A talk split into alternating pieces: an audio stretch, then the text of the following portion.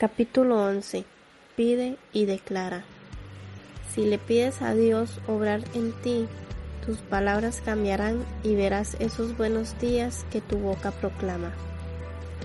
A finales del 2015, miembros de la iglesia organizamos varias visitas al Hospital General de la Ciudad de Guatemala para entregar víveres e insumos porque enfrentaban una crisis muy grave.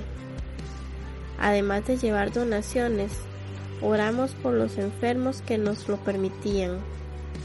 En una de las salas de pediatría, tímidamente se acercó a mí una señora que se veía bastante cansada. Su ojerosa mirada contrastaba con la franca sonrisa que me ofreció al tiempo que me abrazaba, pidiéndome que orara por su hija. Al acercarme a la cama donde dormía la niña, bueno, realmente no sé si dormía, pero tenía sus ojitos cerrados. Mi corazón se conmovió por el dolor que reflejaba.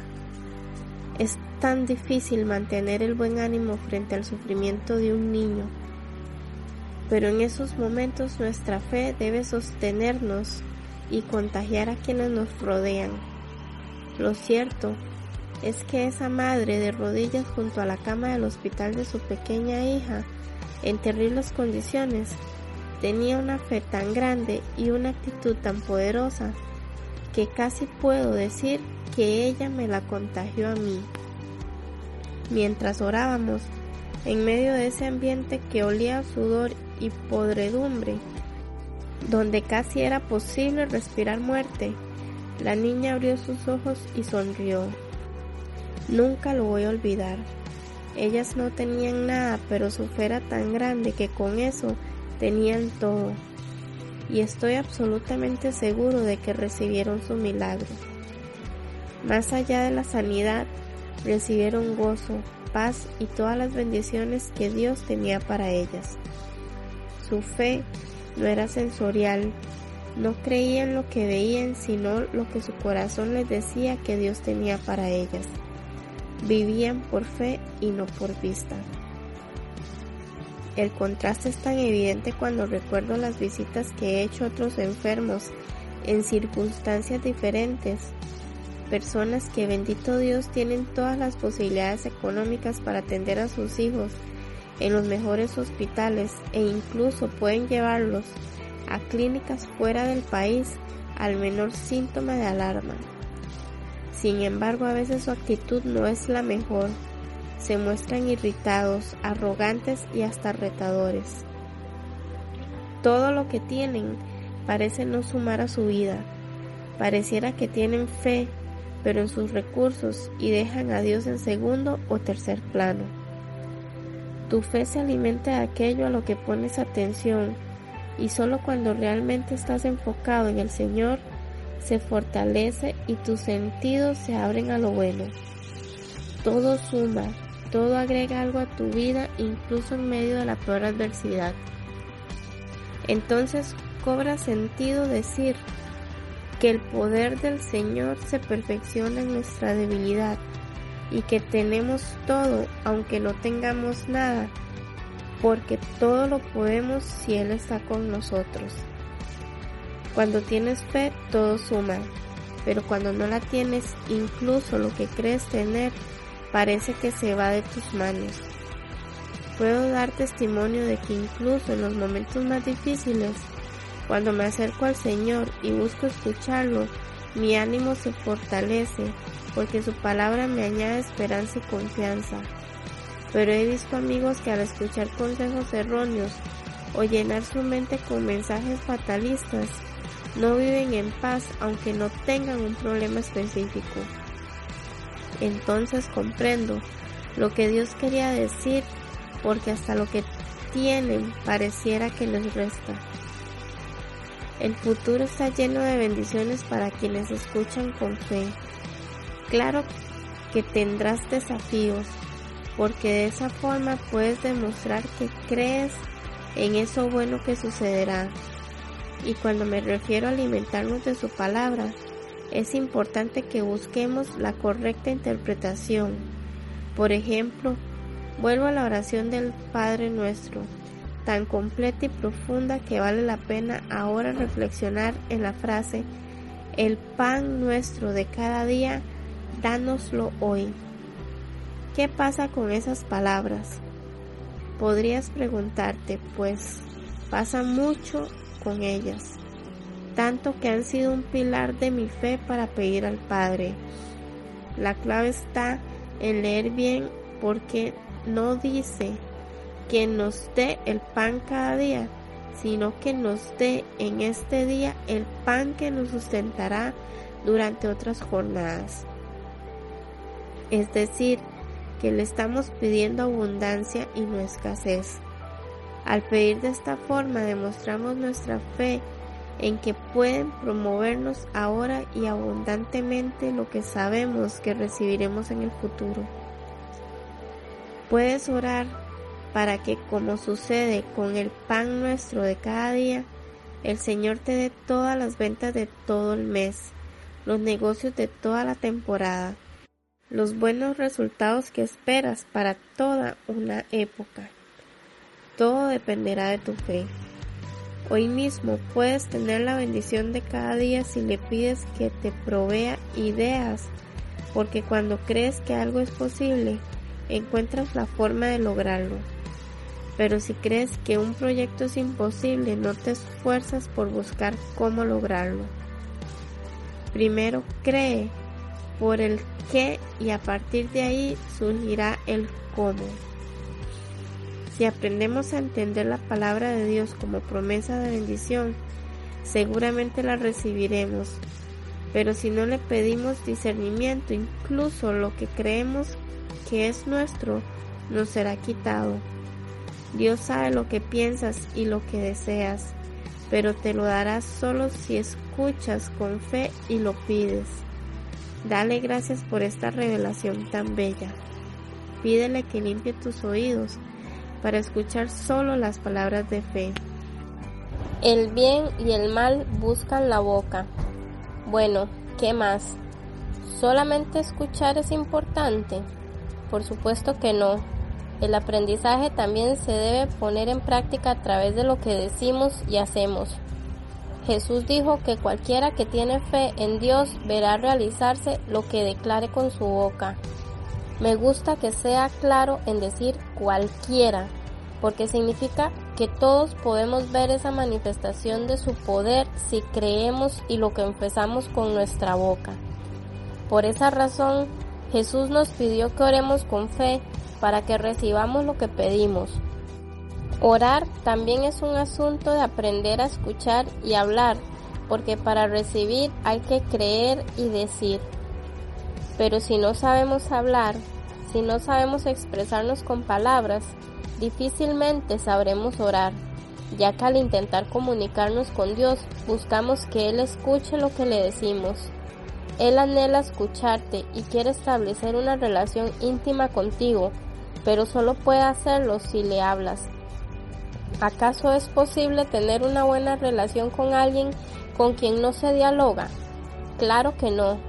Es cierto que Dios sabe lo que pensamos, pero buscarlo para hablarle es manifestar nuestro deseo de relacionarnos con Él. Entonces, si deseas orar, Debes fortalecer tu fe y aprender a expresarte verbalmente. A veces pensamos que orar es solamente llegar delante de Dios y derramar nuestra alma. Creemos que llorar es suficiente para recibir lo que esperamos. Pero ¿dónde está la fe que debemos demostrar al proclamar que estamos seguros de que Él nos escucha y recibiremos bendición? Una cosa es desahogarse y otra muy distinta creer y confesar su palabra con total seguridad.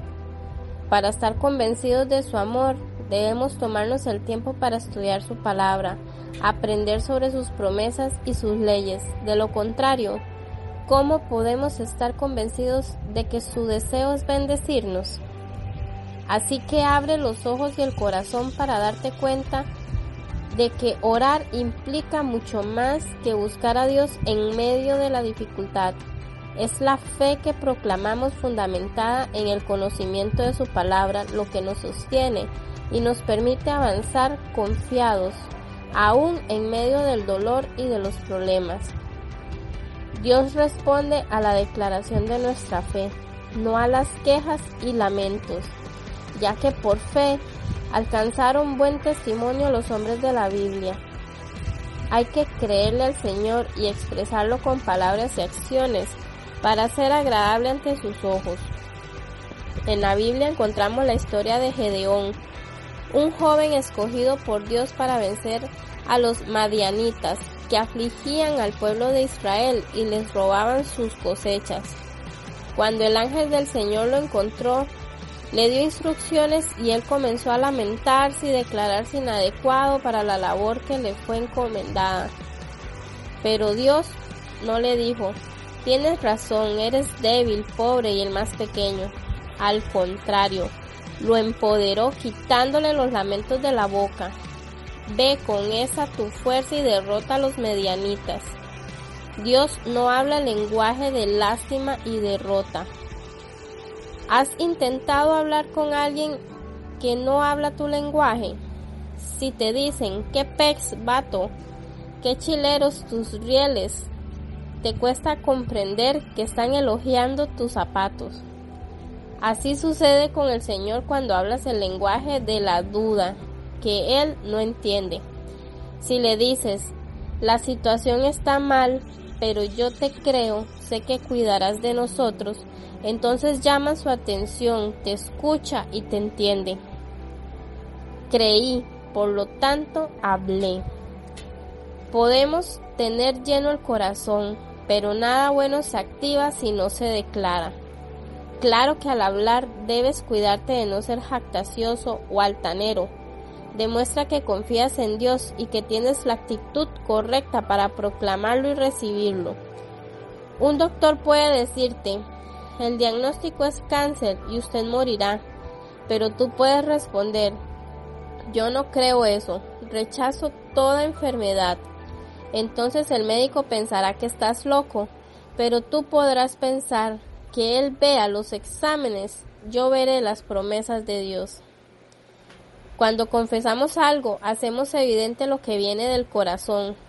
No puedes asegurar que hay fe en tu interior si no lo declaras. Una pareja de la congregación que gracias a su fe perseverante y emprendedora han superado su terrible situación económica, me comentaba que su proceso ha sido justo en ese orden que consiste en visualizar, planificar y declarar con fe.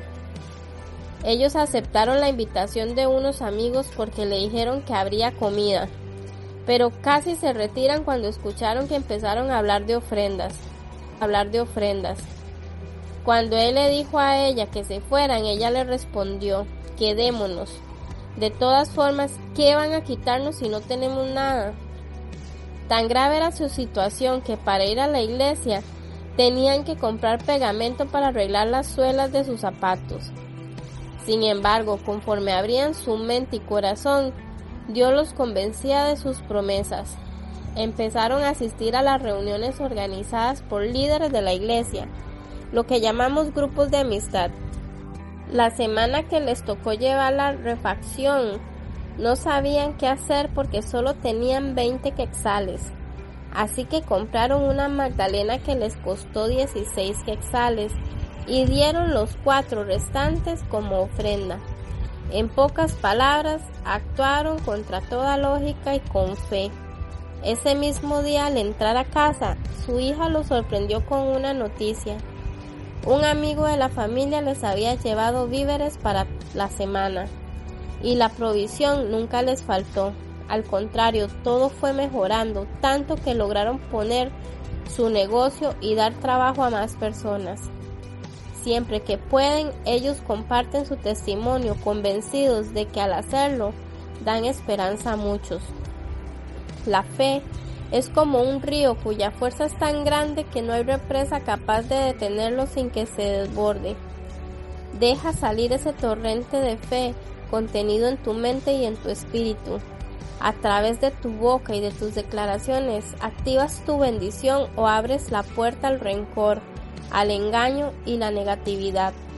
No solo se trata de asegurar, tengo fe, Dios me bendice, sino de cambiar por completo tu forma de hablar, porque esta condiciona lo que piensas y lo que haces. No podemos ser hipócritas porque sería como tener dos mentes y dos bocas. Comparte solo palabras de bien. Por supuesto habrá momentos en que nos den ganas de decir un par de buenas palabrotas. Cuando choquen tu carro, cuando te asalten, cuando descubras algo desagradable o te insulten. En esos momentos no viene a tu mente un Dios te bendiga, hermano, pero será mejor callar y pedir al Señor que nos llene de paciencia porque es cuando debemos demostrar esa templanza y dominio propio que Él tanto nos recomienda. Deben reconocernos porque nuestra fe se traduce en buenas palabras. No solo se trata de asegurar tengo fe, Dios me bendice, sino de cambiar por completo tu forma de hablar, porque esta condiciona lo que piensas y lo que haces. Seamos como bebés que están aprendiendo a hablar, Primero asimilamos conceptos y luego palabras para referirnos a ellos, pero del mismo modo, cada palabra contiene infinidad de significados según el contexto y cómo las digamos. No es lo mismo decir madre frente a tu progenitora que frente a tus amigos o tus hijos.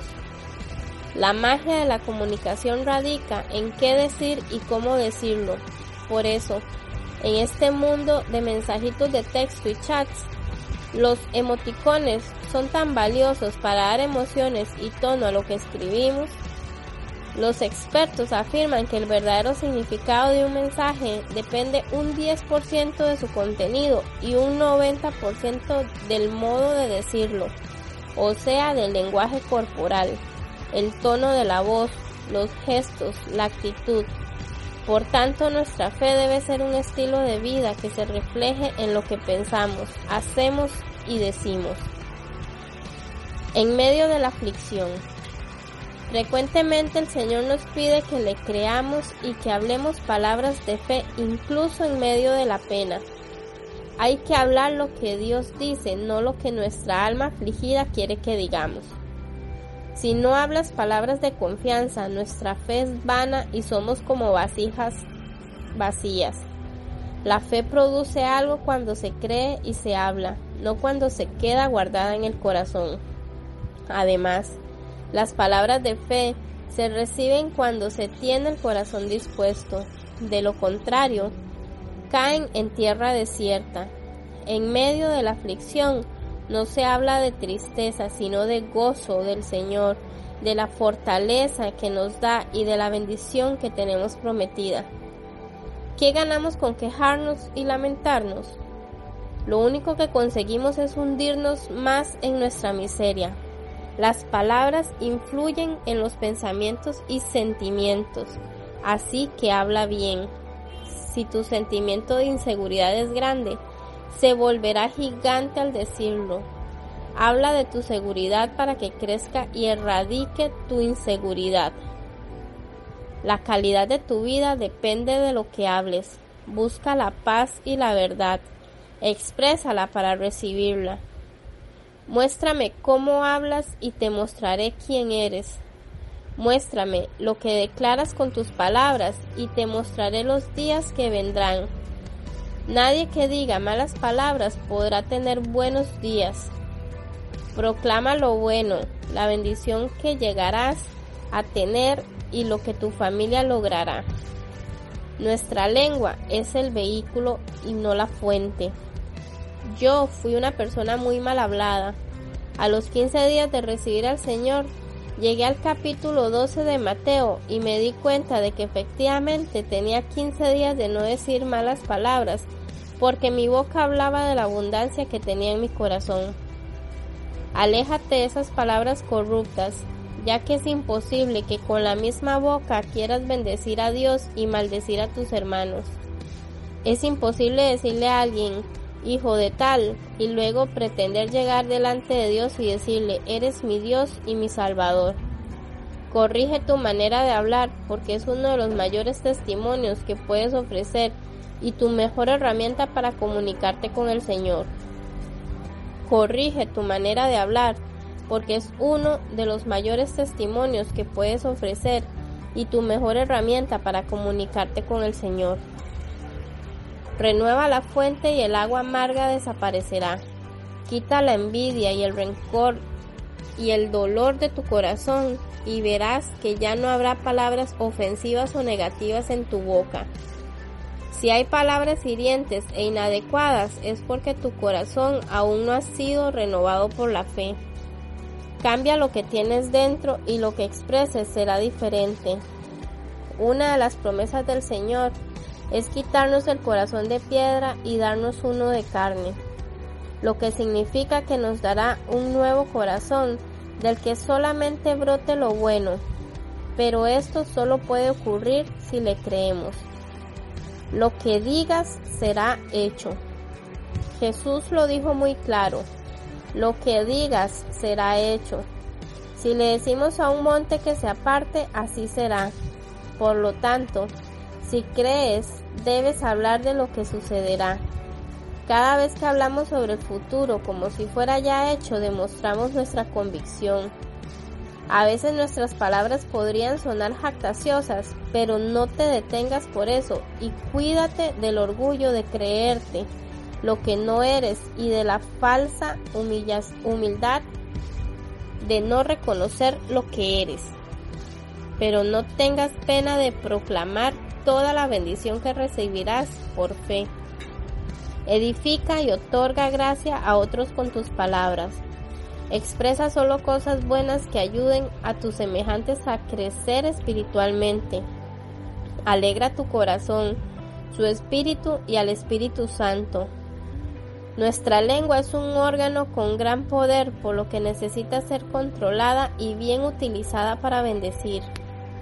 Evita que tu lengua contamine y contamine a otros. Jesús dijo que por nuestras palabras seremos justificados o condenados. Alcancemos justificación y evitemos la condenación. Expresemos solo palabras correctas. El enemigo necesita nuestras palabras para dañar y Dios las necesita para bendecir. ¿A quién las rendirás? Con fe entrega tus palabras a la voluntad divina.